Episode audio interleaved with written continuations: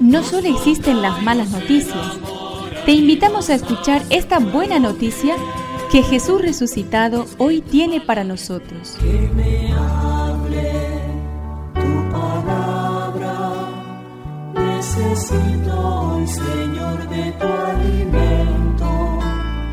Hoy en todo el mundo se escuchará esta palabra. Juan 1 del 47 al 51. Al ver llegar a Natanael, Jesús dijo, Este es un verdadero israelita, un hombre sin doblez. ¿De dónde me conoces? le preguntó Natanael. Jesús le respondió, Yo te vi antes que Felipe te llamara, cuando estabas debajo de la higuera.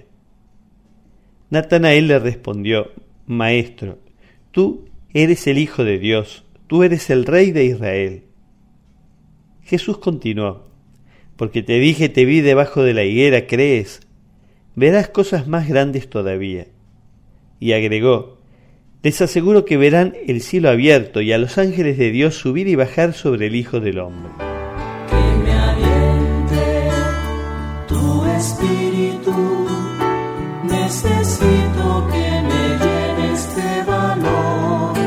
En la mentalidad bíblica los ángeles representan a Dios que se está en medio de los hombres para llevar a cabo su acción salvadora.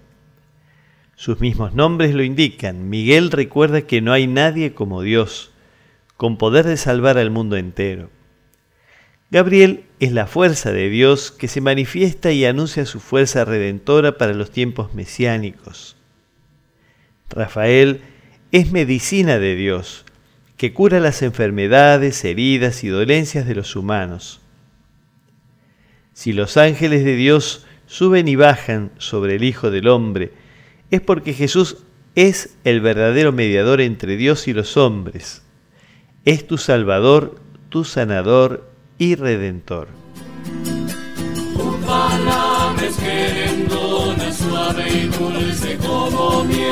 Es una contribución de la parroquia catedral para este año misionero diocesano.